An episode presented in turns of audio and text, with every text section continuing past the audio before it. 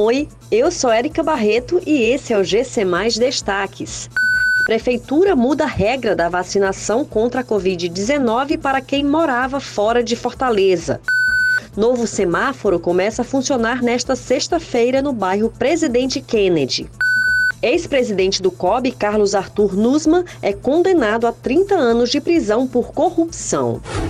A Prefeitura de Fortaleza mudou as regras da vacinação contra a Covid-19 para quem morava fora da cidade e não iniciou a imunização na capital ou no estado. Agora não será mais necessário abrir um processo na ouvidoria digital para solicitar autorização nem se cadastrar na plataforma Vacine Já.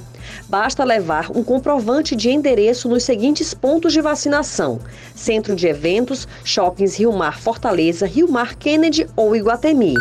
Com o objetivo de melhorar a circulação de veículos e proporcionar mais segurança na travessia de pedestres, a MC implantou um novo semáforo no cruzamento da Avenida Parcival Barroso com Rua dos Franceses, no bairro Presidente Kennedy.